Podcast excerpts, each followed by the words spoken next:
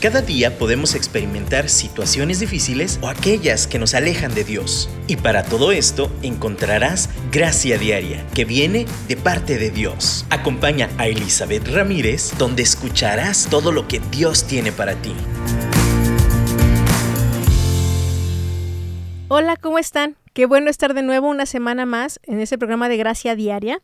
Me da mucho gusto que estén aquí conmigo, de verdad. Muchas gracias por sintonizar, por escuchar en Dun Radio este programa y, gracias por compartirme eh, cuando les ha servido.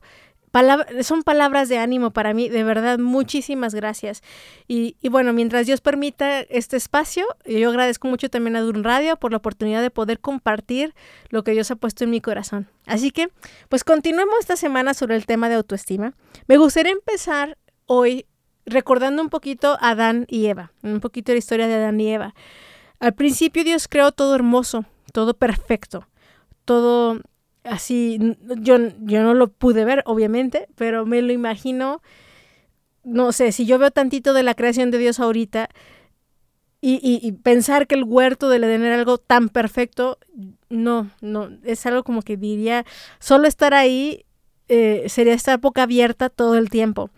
Y, cuando estoy hablando de eso, Adán y Eva lo visualizaron, lo vieron, tener una relación personal con Dios así. Me impresiona particularmente hablar de Eva, que ella, ella vio todo esto, ella sabía todo esto y sabía la instrucción de Dios también particularmente de que no debían de comer de un árbol en particular, porque pues Dios les dijo que si comían de ese árbol morirían.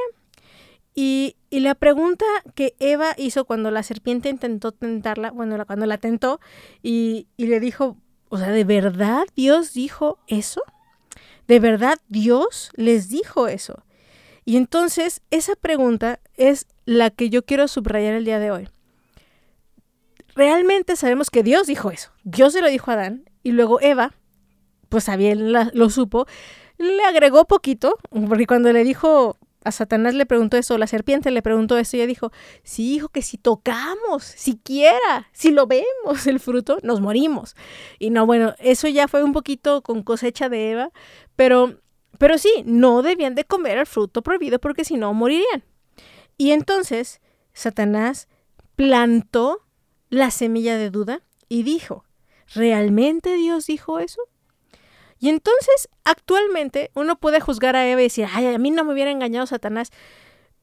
Eva tenía su tentación, Eva tuvo la, oportunidad y Eva cayó. Nosotras tenemos nuestra tentación, tenemos nuestra oportunidad de demostrar si caeremos o no a esa duda plantada por el enemigo. ¿Realmente dijo Dios eso? ¿Realmente dijo Dios que eres amada? No, la verdad no. Mira, los brazos de aquel tipo ¿De veras demuestran amor? ¿Dios qué?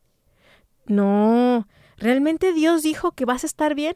No, la Secretaría de Salud realmente es la que tiene razón, Dios qué. Y entonces empezamos a agregar em, ideas irracionales, las mezclamos con un poco de verdad, Satanás planta esa mentira, esa duda y nosotras nos envolvemos de tal forma que terminamos creyendo esa mentira o esa duda que Dios plantó, digo que Dios, esa duda que Satanás plantó, eh, la, la dejamos que, que, arraigue y que se plante en nuestro corazón y, y creamos todo un árbol de mentiras alrededor de eso. La pregunta sigue siendo hoy la misma. ¿Realmente dijo Dios eso? ¿Realmente dijo Dios que vas a ser más fuerte cuando eres débil? ¿Realmente dijo Dios que Él es bueno? Y que todo lo va a hacer para bien, Satanás está constantemente cuestionando lo que Dios dijo, como lo hizo con Eva. Y igual que Eva tuvo su oportunidad de creerle a Dios o creerle al enemigo, tú y yo tenemos esa oportunidad hoy.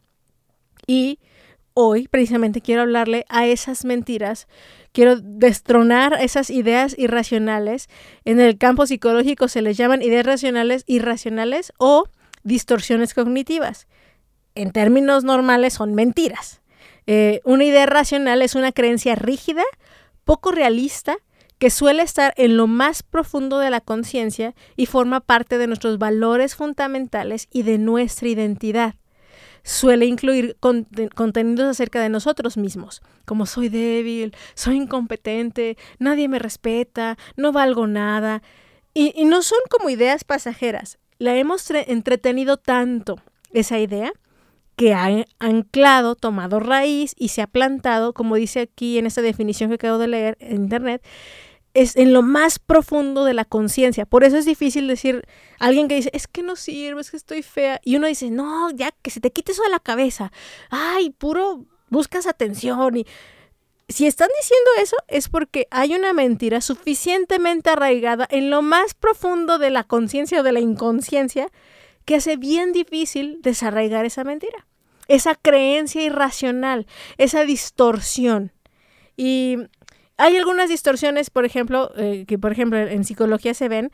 Eh, una, por ejemplo, es la sobregeneralización. Cuando decimos todo es así. Todos los hombres son así. Siempre que hago eso, pasa. Cuando usamos esa palabra siempre, todos, nunca, son evidencias de distorsiones cognitivas o de mentiras que hemos creído. Porque al final, cuando yo digo todos los hombres son iguales, ¿eso es una verdad o es una mentira? Ya me contestaron, ¿verdad? Es una mentira. Sin embargo, algunas podrían sentirse identificadas y decir, sí, pues déjenme decirles, están creyendo una mentira que se ha arraigado en el fondo y entonces en que duden de todos los hombres. Eso es una sobregeneralización y es una distorsión cognitiva con la que filtran todo, todo, todo lo que pase alrededor va a estar filtrado a través de esta mentira. También tenemos la abstracción selectiva, que es, eh, por ejemplo, la visión de túnel. Ves solamente una cosa, solamente te enfocas en una cosa y esa cosa es la que importa. Entonces, si te va bien en la chamba, si tienes una bonita familia, pero el carro se me descompuso. Es el peor momento de la historia. ¿Cómo me pudo haber pasado esto a mí? Porque toda tu visión está enfocada en un solo tema. No importa lo que pase alrededor, eso es lo único que me importa. Entonces, son temas, digo, son títulos de palabras a lo mejor muy rimbombantes, pero entendemos que o, todo es así o nada es así, o, o toda la vida gira alrededor de un solo tema. Esa es una abstracción selectiva. También hay inferencias arbitrarias, por ejemplo, e, es hacer juicios o conclusiones de manera rápida e impulsiva, sin tomar en cuenta todo lo demás. Entonces, pasó esto, a ver, una chica me, se cayó y, y, seguramente lo hizo por torpe, no se fijó. Es una niña que trae el celular y siempre está destruida. Los celulares deberían de ser destruidos porque son la causa de que la gente se caiga. ¿Vieron cómo me fui de algo tan sencillo como pues, se tropezó y ni sé por qué? Pero yo ya juzgué que los celulares se deben destruir porque por eso la gente se cae. Estoy teniendo una inferencia súper inflada de un evento del cual ni siquiera tengo la información. Y así yo puedo decirles un chorro más de, distorsiones cognitivas. Eh, aún, fíjense, una distorsión cognitiva puede ser Dios es el que hace todo. Dios me trae eso, Dios me quita aquello. Y entonces a Dios le echamos la culpa de todo. Y también a Satanás. Satanás me hizo esto, Satanás hizo aquello, y entonces, y de nuevo, esa puede ser una distorsión cognitiva, ¿por qué? Porque yo no me responsabilizo de las decisiones que Dios ha puesto en mis manos. Y también le quito, le echo a Satanás la tierra cuando hay cosas que yo tengo que decidir. Fíjense cómo hasta ahí puede haber una distorsión dentro de nuestra relación con Dios. Estaba platicando con alguien y me hablaba sobre el temor a Dios, cómo a una relación con sus autoridades siempre ha sido en base de temor, eh, de, de pues esta situación hasta tiránica a veces, y que eso lo ha traducido a Dios. Es una, al final, una distorsión cognitiva aprendida de sus relaciones con autoridades aquí en la tierra. Y entonces, si mi papá aquí en la tierra es así, o tal autoridad, o mi jefe es así, o los maestros han sido así, entonces, por lo tanto, Dios debe de ser así. ¿Ven cómo, cómo la distorsión afecta todo? Hasta nuestra percepción de Dios. Cuando también presuponemos que las personas piensan tal o cual, eso también es una distorsión cognitiva, porque entonces reaccionamos ante cosas que no nos constan, como lo que pasa en la mente del otro, como andar adivinando eh, lo que va a pasar o lo que ya pasó y estarme angustiando por andarle de adivinos. No, esas son distorsiones. Personalizar todo. Todo es mi culpa. Ay, ¿Por qué aquello y por qué esto? Estos son términos psicológicos, pero yo quiero hablar también, y en el siguiente bloque vamos a hablar, sobre las mentiras en base a la escritura y cómo podemos desarraigarlas de, esa conciencia que tenemos o inconsciencia y decirle a Dios, Dios, quítame estas mentiras, trae luz a mi mente, quiero creerte a ti. Y, y dejar de ver las cosas a través de este filtro que no me permite valorarme a mí, valorar a los demás y mucho menos amarte a ti. Así que vamos a a escuchar este canto, alabemos a Dios, para que Él nos dirija en este tiempo y Él sea el que nos dirija en desarraigar estas mentiras desde el fondo de nuestro corazón.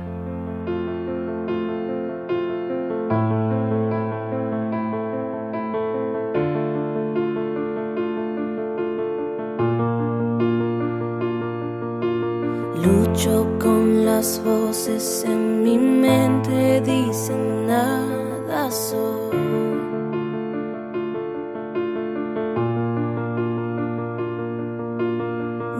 Dicen mentiras que no me dejan oír tu voz.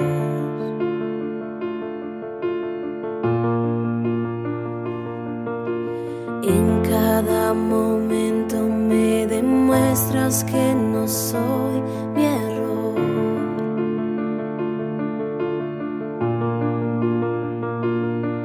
Recuérdame quién soy en ti, quiero escuchar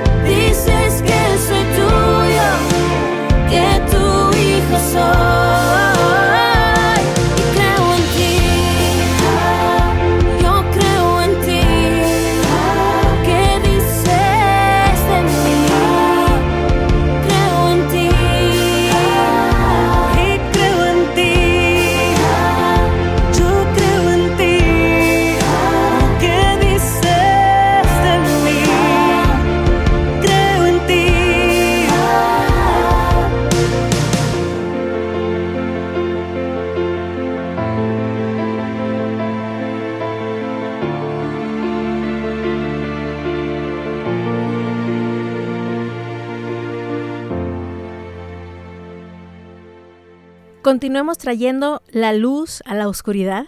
De hecho, hablamos, en algún programa hablamos sobre la luz y cuán- cuánto la necesitamos.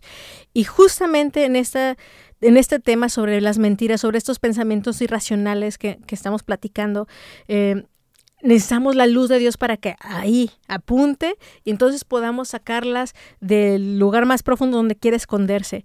Y, y- yo quiero hablar específicamente sobre cinco mentiras que creemos como mujeres y creo que también los varones creen muchas veces esto. Eh, y una de las cosas que contra de las más contra las cuales más he peleado yo es el perfeccionismo, la mentira de que tengo que ser perfecta. Eh, tiene que ser, eh, aún fíjense, tiene que ser todo rápido para que sea perfecto. Eh, y, no es así, o sea, creo que lo digo en voz alta y digo, sí, es verdad, no es así, pero en la manera en que filtro las cosas y las actúo y todo, me ha costado mucho aprender a que no es así. El perfeccionismo tiene algunas frases que hace que, que afecte mucho el valor que Dios nos ha dado a nosotras. Entonces, por ejemplo, la voz del perfeccionismo dice, es todo o nada, que es la sobregeneralización del que estamos hablando. Entonces, si hago este proyecto, lo voy a hacer a la perfección completo. Si no lo hago bien, entonces no voy a hacer nada. ¿Para qué? Si no me va a salir.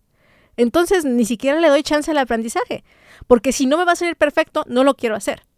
Y eso hace que dañe mi, mi desempeño, mi crecimiento personal. Entonces, vamos a ver un versus, o sea, un contra. El perfe- perfeccionismo me dice todo o nada. Pero el verdadero crecimiento me dice poco a poco. Así es la vida, aprendiendo de los errores, dando pasos poco a poco. Entonces, si yo empiezo a traer esta verdad y cuando yo digo, ay, no, no voy a hacer eso porque no me va a salir a la perfección, pero entonces Dios me dice, a ver, un paso a la vez, poco a poco, sígueme. Y si te equivocas, no importa. Tengo que escuchar la voz de Dios. Pero yo tengo que cachar esa mentira que creo y que verá sumándole a la mentira del perfeccionismo. Otra de las cosas que incluye la mentira del perfeccionismo es todos tenemos que cumplir metas, tenemos que lograr un, un tal punto, tenemos que, o sea, todo es, no sé, alcanzar, alcanzar, cumplir, cumplir, eh, hacer, el, ponerle palomitas a nuestra lista, todo, todo. Pero el verdadero crecimiento tiene que ver con procesos, no con nada más la meta, sino el proceso de llegar a la meta. Si empiezo a valorar los procesos, el caminar, por ejemplo, ahorita que estamos encerrados todavía, si, si yo entiendo que, que esto es parte del proceso, no voy a estar corriendo por llegar a la salida. Falta mucho. Y digo, no, pero entonces voy a frustrar mi crecimiento en este momento porque estoy obsesionada por llegar a la meta. Disfrutemos el día al día, el proceso.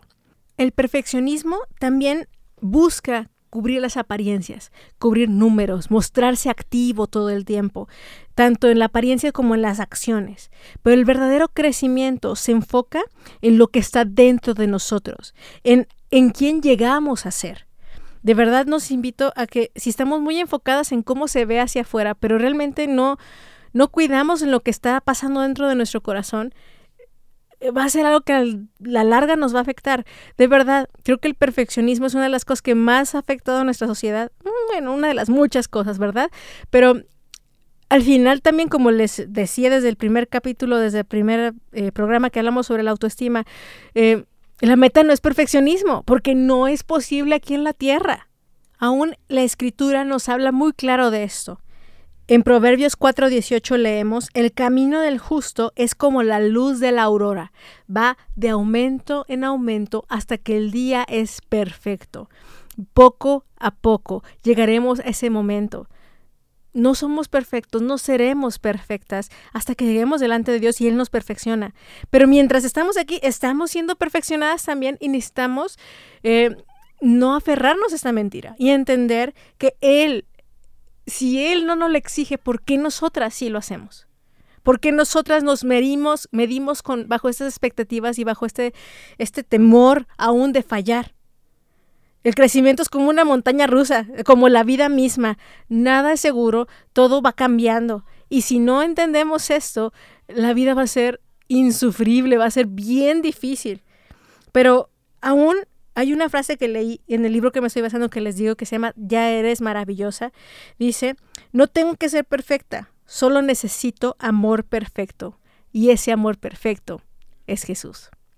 No necesitamos ser perfectas, no necesitamos cumplir todos los puntos, solo necesitamos a Jesús, el perfecto amor. Así que ahí, ahí nos lo dejo de tarea, de verdad, que sigamos enfrentando esta mentira cada que salga a la superficie. Y digas, no, no, no. Si me equivoco, Dios me levante. Y de todos modos puedo aprender y estoy creciendo y estoy trabajando. Y no le demos cabida a este estilo de vida, porque a este- estas distorsiones cognitivas, estas ideas irracionales, estas mentiras se convierten en un estilo de vida que afecta a todos, no nada más a nosotras, sino a los que nos rodean. Hoy quiero seguir hablando sobre la mentira número dos. La primera fue perfeccionismo. Otra mentira que vamos a enfrentar es necesito ser más como ella o como aquel o como aquella. Eso es comparación. La primera mentira fue la, mentira del perfeccionismo, pero la segunda mentira es la mentira de la comparación. Cuando yo me fijo en los demás y quiero tal o cual cosa como la otra persona, cuando no doy el ancho porque tal persona lo hace así y yo no lo hago así, va de la mano un poquito con el perfeccionismo, pero al final en el perfeccionismo son mis expectativas. En la comparación, yo pongo la perspectiva y la, eh, pues la visión de otro ser humano. Y por eso quiero hablar de este, esta mentira junto con el perfeccionismo, porque también, de hecho, una de las bases del perfeccionismo es que usamos unos parámetros ajenos a otras personas. Y de nuevo, como hablamos en el programa anterior, todos tenemos un diseño diferente, un diseño distinto, distintas habilidades, distintas personalidades. Sí hay patrones, pero hay combinaciones distintas, aún con nuestro diseño físico. Y no somos llamadas a competir entre nosotras. No estamos llamadas a jugar carreritas y, y compararnos para ver quién es mejor aquí o allá. De nuevo, a Dios le interesa nuestro carácter, nuestro interior y nuestra relación con Él. Y si hacemos lo que Él nos ha llamado a hacer conforme a nuestro diseño, ya estamos del otro lado, ya estamos haciendo lo que Dios nos llamó a hacer.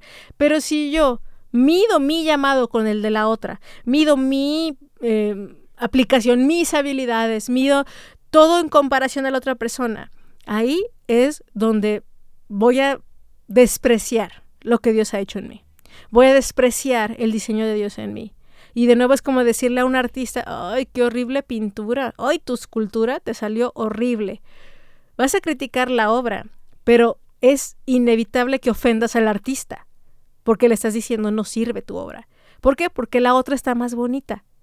No nos comparemos. Esa es una, de verdad, una idea racional, una manera de manejar la vida que nos va a llevar constantemente a desacreditar lo que Dios ya hace, está haciendo y hará en nosotras. Así que escuchemos el siguiente canto y yo te invito a que tomemos ese tiempo para arrepentirnos por estas mentiras que hemos creído y por las consecuencias que nos han reproducido a través de, de vivir a través de ellas. Entonces vamos a decirle, Señor, tu camino, tus formas y tu diseño es mejor que el- mis estándares, que mis expectativas y mis comparaciones. Todo es por ti y para ti.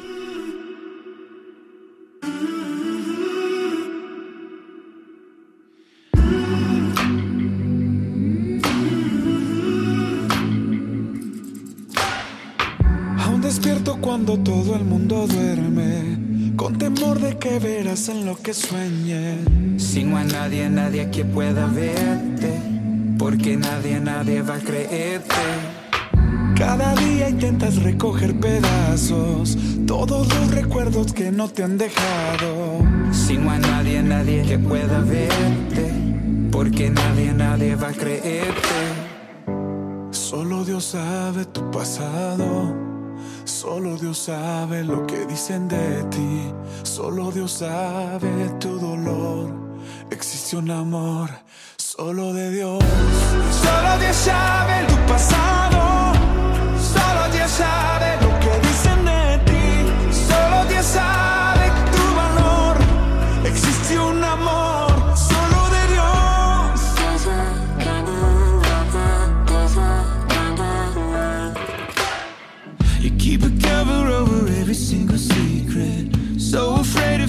Saw them, they would leave. But Somebody, somebody, somebody sees it. Somebody, somebody will never leave. God only knows what you've been through. God only knows what they say about you. God only knows how it's killing you. But there's a kind of love that God only knows. Solo Dios sabe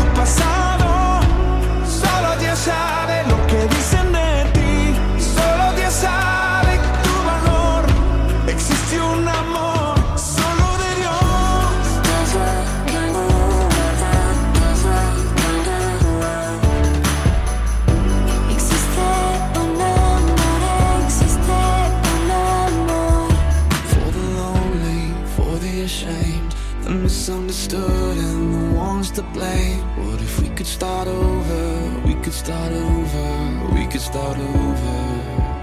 Oh,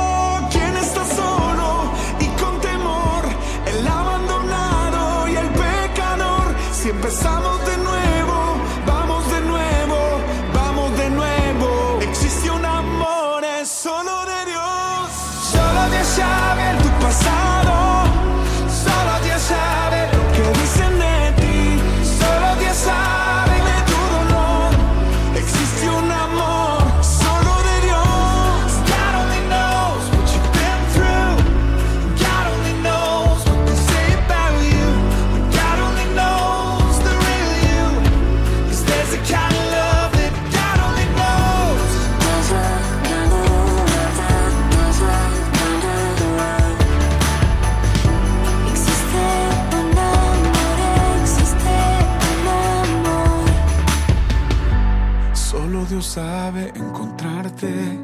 Solo Dios sabe cómo alcanzarte. Solo Dios sabe tu valor. Existe un amor solo de Dios. Me gustaría ir aterrizando este último bloque con un par de mentiras más. Eh, la siguiente mentira que yo también he escuchado mucho y que me ha pasado sinceramente también es tener esa idea de que ser segura hará que me, se me suba la cabeza, que sea orgullosa o que se- sea egoísta. Mostrar mucha seguridad y autoconfianza me va a hacer ver orgullosa o no sé, simplemente se me va a subir a la cabeza. Y la verdad es que no. La verdadera confianza lleva al servicio. Y quiero que subrayen, anoten, graben esto en su memoria y en su corazón. La verdadera confianza, esa seguridad interior, es la que te lleva a servir. Así que no debemos de temer creérnosla, creer que nos hizo Dios, creer que Él nos ama, creer que somos hermosas, que somos amadas, somos valoradas. Si se te sube, entonces no fue la autoestima sana de la que estamos hablando. Al final no es la seguridad que Dios nos provee. Si se sube, no viene de Dios. Pero, bueno, igual también digo nuestra carne, ¿verdad? Que agarra algo bueno y siempre lo lleva para otro lado. Pero a lo que le tiramos es esa seguridad plena de las verdades de Dios que nos llevan al servicio y eso nos mantiene humildes. Si de verdad queremos ser menos egoístas, tenemos que creer que lo que Dios dice es verdad. Porque entonces si lo creemos, lo vamos a poder compartir. Lo vamos a poder, eh, no sé, llevar a los demás, eh, poder amar con más seguridad. Si alguna relación nos lastima, no, no dependo de mi seguridad en esa relación para que toda mi estabilidad esté. Sí me va a doler, pero yo sé quién soy. Yo sé que soy amada. Yo sé que Dios me perdona. Yo sé que Dios me rescata aunque cometa mil errores. Y si tal o fulanito, fulanita me juzgan, Señor, yo contigo me voy a poner a cuentas y voy a seguir segura en ti. Sí, mm, voy a flaquear, sí me va a doler, pero la seguridad no es igual al orgullo. Seguridad no es tener autoconfianza, no quiere decir ser engreída. No. De hecho, por esa misma seguridad puedo ser corregida mucho más fácil. Puedo recibir dirección. Me pueden jalar la oreja. o sea, estoy más abierta a recibir la dirección. ¿Por qué? Porque eso no afecta mi valor, eso no afecta cómo me percibo, porque sé que soy humana, sé que cometo errores, por lo tanto, estoy segura en Dios que esto, si tú me dices que me equivoqué y me corriges, o si tú me dices, oye, ¿sabes qué lastimaste acá? Está bien. No me voy a poner tan a la defensiva, creo que todos los seres humanos nos ponemos un poquito a la defensiva cuando nos corrigen, Pero, pero mientras más seguridad tengo en lo que Dios ha dicho de mí, es más fácil recibir la amonestación y la dirección de los demás. Así que esto es una mentira. Ser seguras en Cristo no es orgulloso. No se, si yo lo rindo a Dios, no, no se me va a subir a la cabeza. Y, y al final va unido con la siguiente mentira que quisiera hablarles. Es, la siguiente mentira es, yo soy quien otros dicen que soy, lo que los demás opinan. Es lo que me refiero ahorita justamente. Si alguien me corrige me dice, es que estás bien tonta, es que cómo es posible que te equivocaste así, a mí no me debe de afectar eso de manera trastornante, o sea, que me de veras me afecte muchísimo. Sí me va a calar, o sea, porque creo que a todos nos cala. Pero no me va a cambiar mi sistema, no me va a dejar por el piso, no. ¿Por qué? Porque yo estoy segura. Estas dos mentiras van de la mano. Si yo mm, creo que, que si me porto así me- y dejo que me pisen, y, entonces quiere decir que la voz de la gente, de su opinión, la opinión pública, tiene tanto volumen que, que afecta cada área de mi vida. Y claro que me va a dejar como trapo pisoteado que alguien me diga que estoy tonta porque no hice tal o cual cosa. Es por eso que necesitamos dejarle de dar tanto volumen y creer esta última mentira que, que somos lo que los demás nos dicen que somos. Es que estás, eres una así, eres una acá, eres muy... O sea, sí tomo la amonestación, sí aprendo, pero también no voy a tomar las afirmaciones que yo sé que ya son exageraciones o que simplemente Dios no me di claro que Dios no me hizo tonta. Sí hago cosas tontas y ahí sí reconozco, digo, Señor, esas cosas tonterías que yo sí hago, ayúdame, pero yo no soy tonta. Y no le voy a hacer caso a esa voz del enemigo que me quiere hacer sentir tonta, o, o, pues me quiere mentir con eso. Eh, que si yo cometo un error, entonces, como dicen, mató un perro y para siempre va a ser mataperros. No es así.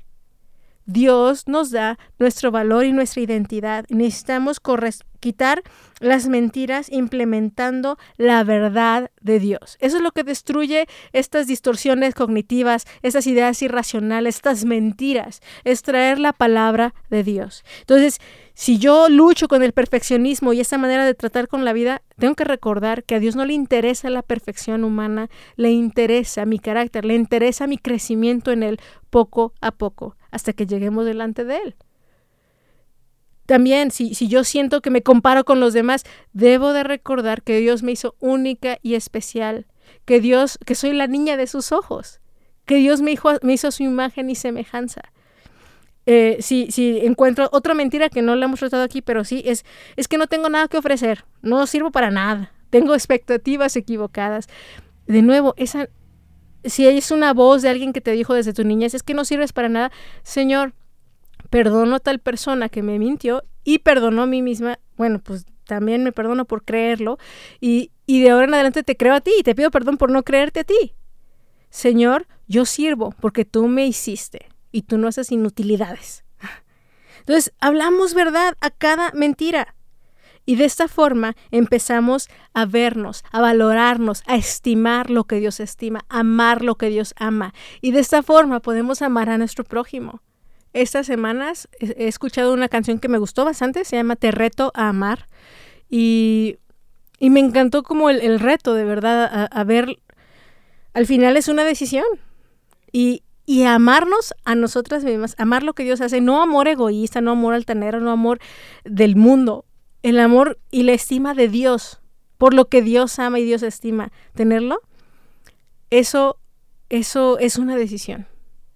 El dejar de creer estas mentiras es una decisión. El empezar a trabajar estas verdades es una decisión. Así que yo les reto a amar. Nos reto a amar lo que Dios ama. Nos reto a ver las cosas como Dios las ve. Déjense de las cosas, a vernos a nosotras mismas y ver a nuestro prójimo como Dios nos ve. Así que que esa sea nuestra oración esta semana. Que nos permita amar su diseño de nosotras, lo que Él ha hecho, lo que está haciendo y lo que hará. Que Dios nos permita amar al prójimo, aquel que es un poquito complicado de amar, también de decidir amarlo. Y, y de esta forma le demos gloria a Dios. Así que pues esta semana examinemos nuestros corazones, traigamos a Dios estas ideas equivocadas, eh, cualquier otra idea irracional, cualquier otra cosa, la generalización, eh, la comparación, el asumir. Señor, todos tus patrones los he aprendido, no me sirven. Yo quiero ver las cosas como tú las ves, quiero tu perspectiva, quiero tu amor en mi vida y hacia los demás. Yo les mando un abrazo, espero que esto les sea de utilidad para poder ser todo lo que Dios les ha llamado a hacer. Y, y Dios mediante nos oímos el próximo miércoles a escuchar más sobre esto. Dios les bendiga, les mando un abrazo. De nuevo, bendiciones.